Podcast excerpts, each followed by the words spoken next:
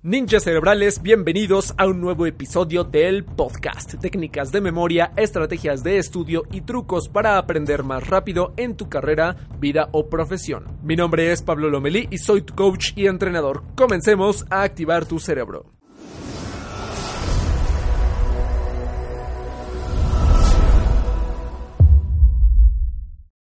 ¿Alguna vez te ha dado flojera o pereza al estudiar? Te aseguro que sí, porque nos ha pasado a todos alguna vez. ¿Y qué es lo que decimos? ¿Cuáles son las frases comunes cuando no queremos hacer algo? Cosas como lo hago después, mejor veo la televisión, mejor veo mis redes sociales, mira, más distracciones para que no hagas tus deberes, mejor lo hago mañana, aún hay tiempo. ¿Y qué pasa? Nos empezamos a hacer excusas como, no, ¿sabes qué? Hoy hace calor y eso no me dan ganas de aprender. Hoy me duele la pierna y eso hace que no me den ganas de avanzar mis deberes. Y decir lo hago mañana tantas veces, va a suceder que se te acaben los mañanas y vas a tener una pila enorme de cosas que hacer una noche antes o un par de noches antes y vas a aplicar la filosofía del estudiante, estudiar un día antes. Pues no, ¿verdad? Pues magnífico, porque en este caso la procrastinación volvió a ganar el juego. A la procrastinación yo le pongo el nombre de el diablillo de la flojera o el diablillo de la pereza. Porque el proceso de la procrastinación es el siguiente. Tienes un deber muy difícil y de pronto sufres y dices, ay, cuánto dolor me causa el hacer esta actividad. Y este es un dolor subconsciente que le da a tu cerebro porque se genera un pequeño dolor en la corteza insular y eso provoca que te dé dolor como de poder hacer las cosas y ese diablillo te distrae con algo más divertido te dice no te preocupes, no tienes por qué sufrir, aquí tienes una distracción, aquí tienes la televisión, aquí tienes Netflix, aquí tienes algo más entretenido.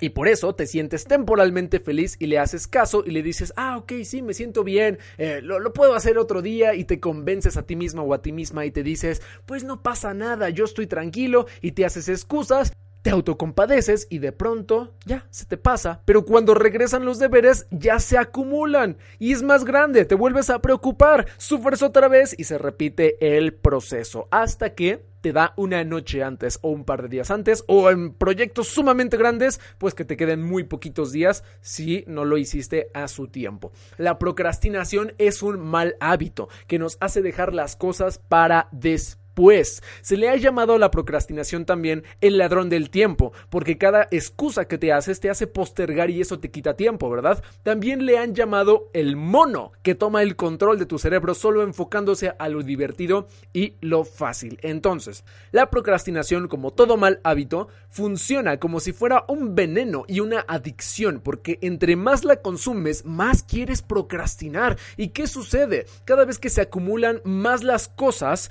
te dan menos ganas de avanzar y entre más acumule es como si se multiplica. Todo lo que tienes que estudiar o avanzar en algún trabajo o en algún estudio o en algún tema no es lo mismo si lo programas día con día, un poquito cada día, porque cuando lo dejas hasta el final se multiplica. Tienes que invertir demasiado tiempo, demasiada repetición y ese exceso de tiempo que inviertes hace que te tome más tiempo por la cantidad de energía que vas a gastar. Imagínate después de 3, 4, 5 horas haciendo una misma actividad procrastinada, Vas a estar cansado o cansada y no te van a dar ganas de continuar y el rendimiento disminuye. Que si haces poquito cada día al 100% de energía, puedes hacer lo mismo que incluso haces en horas, ¿ok? Sin energía, por supuesto. ¿Qué es lo que sucede con todo esto? Vamos a ver algunos pasos para eliminar la procrastinación o por lo menos controlarla al principio porque nunca la vamos a poder eliminar. La procrastinación es como esa doble cara que siempre va a existir dentro de nosotros. Siempre tenemos un yo procrastinador dentro de nuestro ser. Siempre va a salir una excusa donde te diga, ah, hazlo después, hazlo otro día, mira distracciones, etcétera. ¿Ok? No se puede eliminar, pero sí se puede controlar y se puede manipular a tu gusto. Es como si esta doble cara o esta sombra que tienes, tú la puedas controlar y tú les puedas dar órdenes, que no te ordene a ti, que no controle tu vida, que tú puedas controlarla a ella o a ese diablillo de la flojera, ¿ok? Entonces, te voy a proponer algunos pasos, en particular, siete pasos para combatir y controlar la procrastinación. Vamos uno por uno de forma sumamente sencilla, concreta, para que tú tomes acción y después de este episodio empieces a pues poner la marcha sobre la guerra contra la procrastinación, ¿ok? El paso número uno es que debes de ser consciente de qué es lo que procrastinas. Si es alguna materia, si es algún proyecto, si es algún tipo de estudio, si es algún examen, algún trabajo, qué es lo que estás procrastinando. Toma una lista, toma tu agenda y escribe estas actividades que estás dejando para después, para después. Y si se repite el patrón y dices siempre que tengo un examen lo procrastino, entonces en general la actividad es estudiar para mis exámenes. O si fueran las tareas o deberes, pues hacer mis tareas con tiempo o hacer mis investigaciones con tiempo.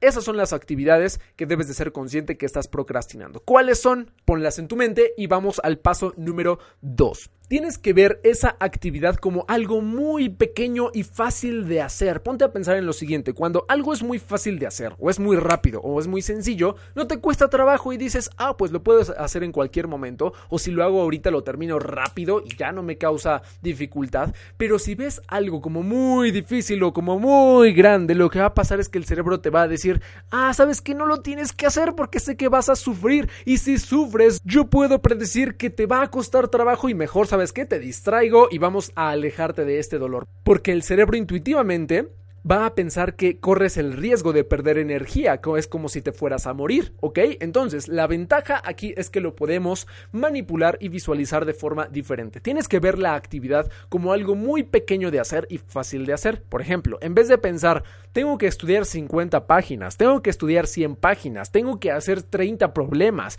tengo que terminar un reporte de 35 páginas, tengo que hacer una investigación de 4 horas, en vez de pensar en el número grande, gigantesco, eso es lo que te va a agobiar, ¿verdad? Debes de pensar ese numerote o esa cantidad gigantesca en chiquito, ¿sale? ¿Con cuánto puedes empezar? Y tienes que dividir esa masa de cosas que tienes que hacer en bloques pequeñitos de cosas que te causan pues avanzar en poquitos minutos, ¿sale? Esta es la mentalidad que le ha llamado Barbara Oakley de proceso contra producto. El proceso es el viaje y los pequeñitos pasos que tú haces al momento de avanzar en algo. Y el producto es el resultado final, ¿sale? El producto es cuando dices, ah, pues voy a sacar 10, es cuando ya terminé mi trabajo, es cuando ya terminé mis 100 páginas, es cuando ya terminé mi reporte, ¿ok?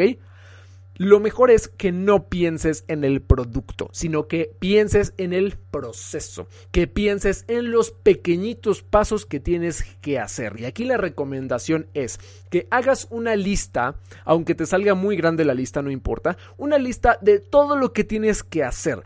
Si pudieras dividir o hacer pedacitos esa actividad, ¿Cómo la podrías dividir en una lista en pequeños micropasos, en pequeños pasos? Te van a salir mini actividades de 3 minutos, 2 minutos, 5 minutos o 10 minutos de lo que tienes que hacer. Y eso es muy fácil de visualizar. Y de ahí pasamos al tercer paso, que es empezar estas actividades en micropasos. Si pudieras avanzar esto que estás procrastinando en un minuto, por ejemplo, en cinco minutos a la vez sería muchísimo más fácil. Piensa, si tuviera que estudiar, por ejemplo, durante 8 horas o sé que lo que tengo que estudiar son 8 horas, voy a empezar nada más por 10 minutos el día de hoy o 5 minutos y más tarde otros 5 minutos hasta que poco a poco vayas aumentando el tiempo de acuerdo a lo que te acostumbres. Si tienes que estudiar 50 páginas, empieza por una página nada más, empieza por un párrafo nada más y eso te va a causar que comiences. Lo más importante y lo más difícil es empezar, pero ya empezaste, que es el paso más difícil y después de haber empezado el cerebro va a generar movimiento hasta que ya no tengas que pensarlo. Hubo una vez el caso de un escritor que al momento de escribir sus libros, él expresaba que le costaba trabajo escribirlos porque lo procrastinaba mucho, pero se dio cuenta de que en los momentos en donde quería procrastinar, si escribía o detallaba algo, aunque sea en cinco minutos, más tarde en el día su mente iba a empezar a tener ideas, iba a empezar a generar cosas, y al momento de regresar a su casa iba a volver a querer escribir otros cinco minutos, y el día siguiente iba a querer aumentar ese tiempo hasta que ya no tuviera que pensar en el proceso y fuera automático, ¿sale? Entonces, ¿para qué son los micropasos? Para que el proceso se vuelva automático. Empieza por lo más sencillo posible. Incluso las personas que quieren instalar el hábito de la lectura, que no les gusta leer, la mejor solución a esto es que empiecen en micro pasos. Es decir, si te cuesta trabajo incluso leer tres páginas, lee un párrafo, lee un renglón, lee una cosa y ya. Y más adelante en el día, continúa y vuelve a leer y vuelve a continuar. ¿Sale? Lo mejor que puedes hacer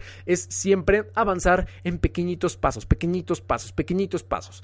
¿Hasta dónde? Hasta que se vuelva automático el proceso y el cerebro va a generar el famoso momentum o aceleración en donde pues vas a darte cuenta, en donde lo vas a hacer incluso con más placer. Es como cuando, por ejemplo, estás avanzando en una actividad importante y después de que ya la tienes a la mitad o sumamente avanzada, de pronto dices, ah, pues ya me falta tantito, ya tienes la claridad de qué es lo que sigue y qué es lo que tienes que construir para terminarlo. Y esa claridad te ayuda bastante a completar cualquier actividad pero cuando no tienes claridad es siempre cuando estás empezando algo y por eso queremos procrastinar. Si no tienes esa claridad al principio, lo mejor que puedes hacer es empezar aunque estés confundido, aunque estés confundida, aunque no tengas ni idea de qué es lo que se tiene que hacer. Lo mejor es empezar y sobre la marcha vas a decir, ya, ya se me ocurrieron mejores ideas, ya se me ocurrieron estas soluciones o estas estrategias o esta línea de acción o esa estructura y eso te va a ayudar a hacerlo en automático. Te pongo un ejemplo rápido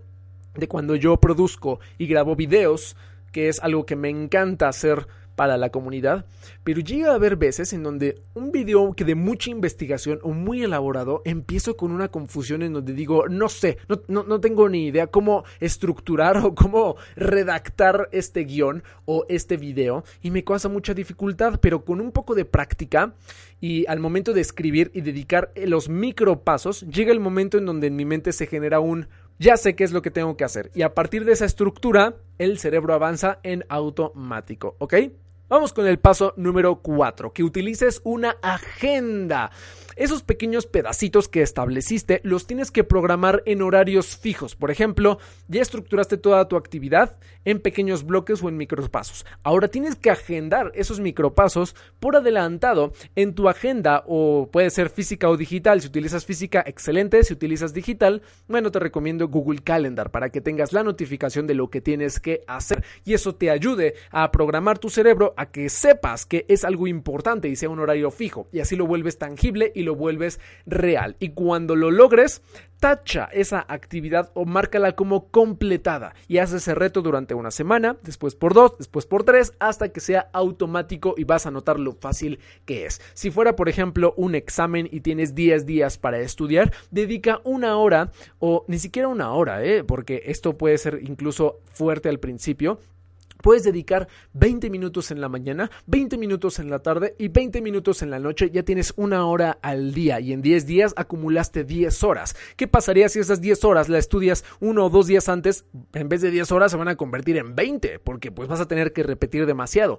Pero si estudias un poquito cada día, un poquito cada día y en tu agenda esas sesiones de 20 minutos, por ejemplo, las programas en tu agenda por adelantado y te llega una notificación o la ves en tu agenda y te sientes y te comprometes esos 20 minutos con todo y alarma, eh, puedes aplicar la técnica de Pomodoro, 25 minutos por 5 de descanso también, y eso te ayuda a avanzar y en tu agenda tacha esa sesión de estudio que sí lograste, para que digas, muy bien, lo logré, y en un día tengas varios tachones de actividades completadas de que sí lo lograste. Eso es lo mejor que puedes hacer, porque la idea es que termines termines antes tus actividades, termines antes tus deberes, ¿sale? Y, que ese momento de antes, esos dos días antes o ese día antes, lo dediques para qué? Para repasar, para descansar y para tranquilizarte y para respirar y programar lo que viene, ¿sale? Es muy importante que hagas eso. Paso número 5 es que compartas tus avances con alguien de confianza.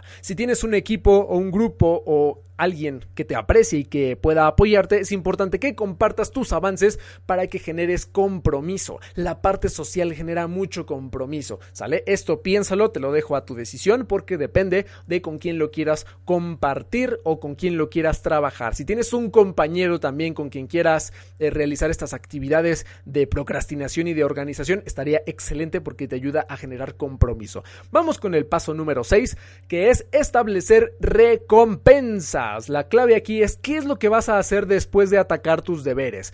cuáles van a ser los premios que te vas a poner, eh, pueden ser distracciones, pueden ser salidas, pueden ser comidas, puede ser etcétera. ¿Cuál va a ser el premio que te vas a dar? Puede ser un premio físico, como alguna comida, algo que te compres, puede ser algún premio social en donde puedas salir, en donde puedas disfrutar, puede ser algún premio personal en donde tú digas, pues sabes qué, voy a ver una película, voy a ver mi serie, voy a hacer algo que me encanta por haber terminado mis deberes y por haber combatido la procrastinación. Si combinas esta recompensa con la conclusión de tus deberes y estas pequeñas microactividades, lo que va a pasar es que vas a generar un compromiso y a tu cerebro le va a encantar. Es como un trato que haces con él y le dices, te voy a recompensar por cada vez que tú me ayudas a enfocarte en lo que me está costando trabajo. Y de esa manera vas a conectar la dopamina de la recompensa como un premio en donde estás terminando lo que más importa. ¿Ok? Ahora, aquí hay una alerta y una consecuencia. Si tú disfrutas de ese premio antes de realizar los deberes, te va a hacer procrastinar mucho más. ¿Por qué? Porque si tú le das dopamina a tu cerebro antes de completar los deberes, entonces tu cerebro ya disfrutó del placer, ya disfrutó de la recompensa y va a decir, bueno, ya disfruté de la recompensa, me estás confundiendo si quieres que me ponga a estudiar o me ponga a avanzar cuando ya disfruté de la dopamina y ya no te vas a saber igual, ¿ok? Una cosa es disfrutar tus distracciones y disfrutar de lo que más te gusta con placer, o la otra es estar en esas distracciones con culpa de que no has terminado lo que mereces o lo que debes hacer, ¿ok? Entonces, lo más importante es siempre programar tus recompensas hasta el final de tus deberes o de lo que estás procrastinando. Y por último, el último paso, el número 7 es medir tus avances.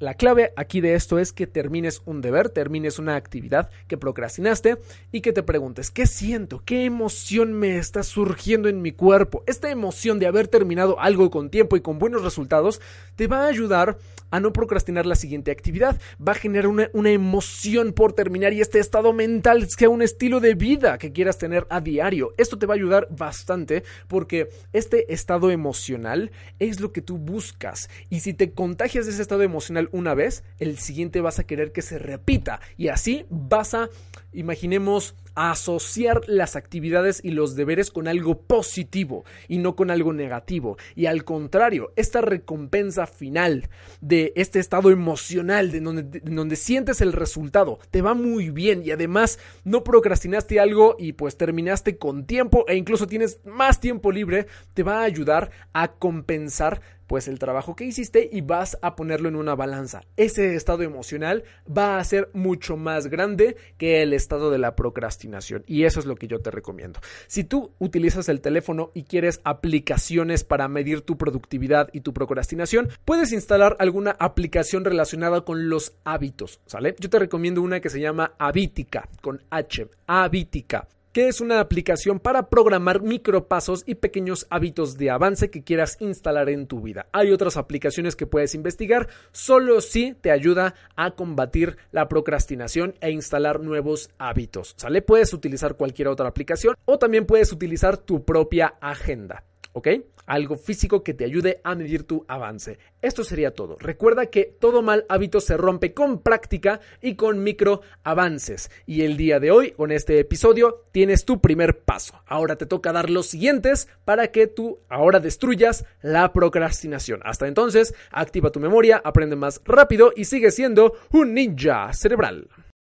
Si te gustó este episodio y te aportó valor, te invito a que te suscribas y que lo compartas con alguien que lo necesite. Y para que sigas recibiendo este contenido, te quiero dar cuatro ideas muy poderosas. Número 1. Únete al grupo de Facebook. Lo encontrarás con el nombre de Mentes Entrenadas. Ahí es en donde publicamos ejercicios, lecciones y podremos compartir las ideas más poderosas de este podcast. Número 2. Enseña lo que aprendiste a alguien más para que lo fortalezcas y lo lleves a la acción en tu vida. Número 3. Te invito a participar en uno de talleres gratuitos de memoria y aprendizaje. Para que pidas tu acceso, entra directamente en pablolomeli.com diagonal taller gratuito. Para pedir tu acceso, entra en pablolomeli.com diagonal taller gratuito. Y número 4, si compartes algo que hayas aprendido de este podcast en tus redes sociales, no dudes en etiquetarme para que el equipo y yo estemos al pendiente de tus resultados. En Instagram me encuentras como pablolomeli.memoria, en Facebook como Pablo Lomelí Entrenador y en Twitter como Pablo Lomelí MX. Hasta entonces, felices aprendizajes y nos vemos en el siguiente episodio de Ninja Cerebral.